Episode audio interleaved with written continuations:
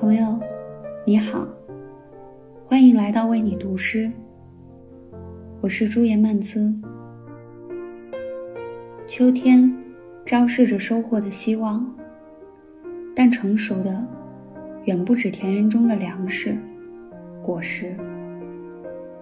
丰收的金色还会悄然将时光染透，让每一个踏实走过的日子，每一段特别的经历。都沉淀为饱满而厚实的情感，催动人的成长与成熟。今晚，和你分享一首诗人林珊的作品《致阿米亥》。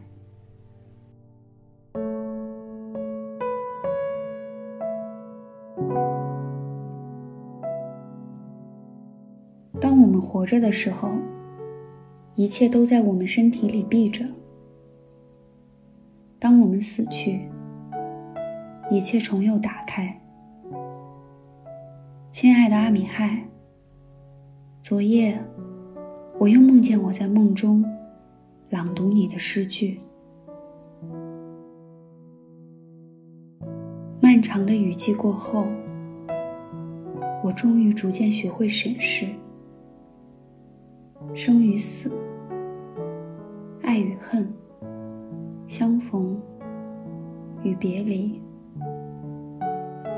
也逐渐感受到越来越深的凉意。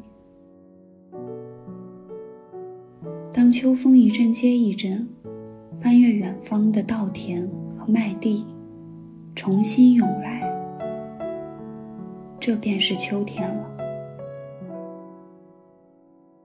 阳光下，最后一朵木槿花开了。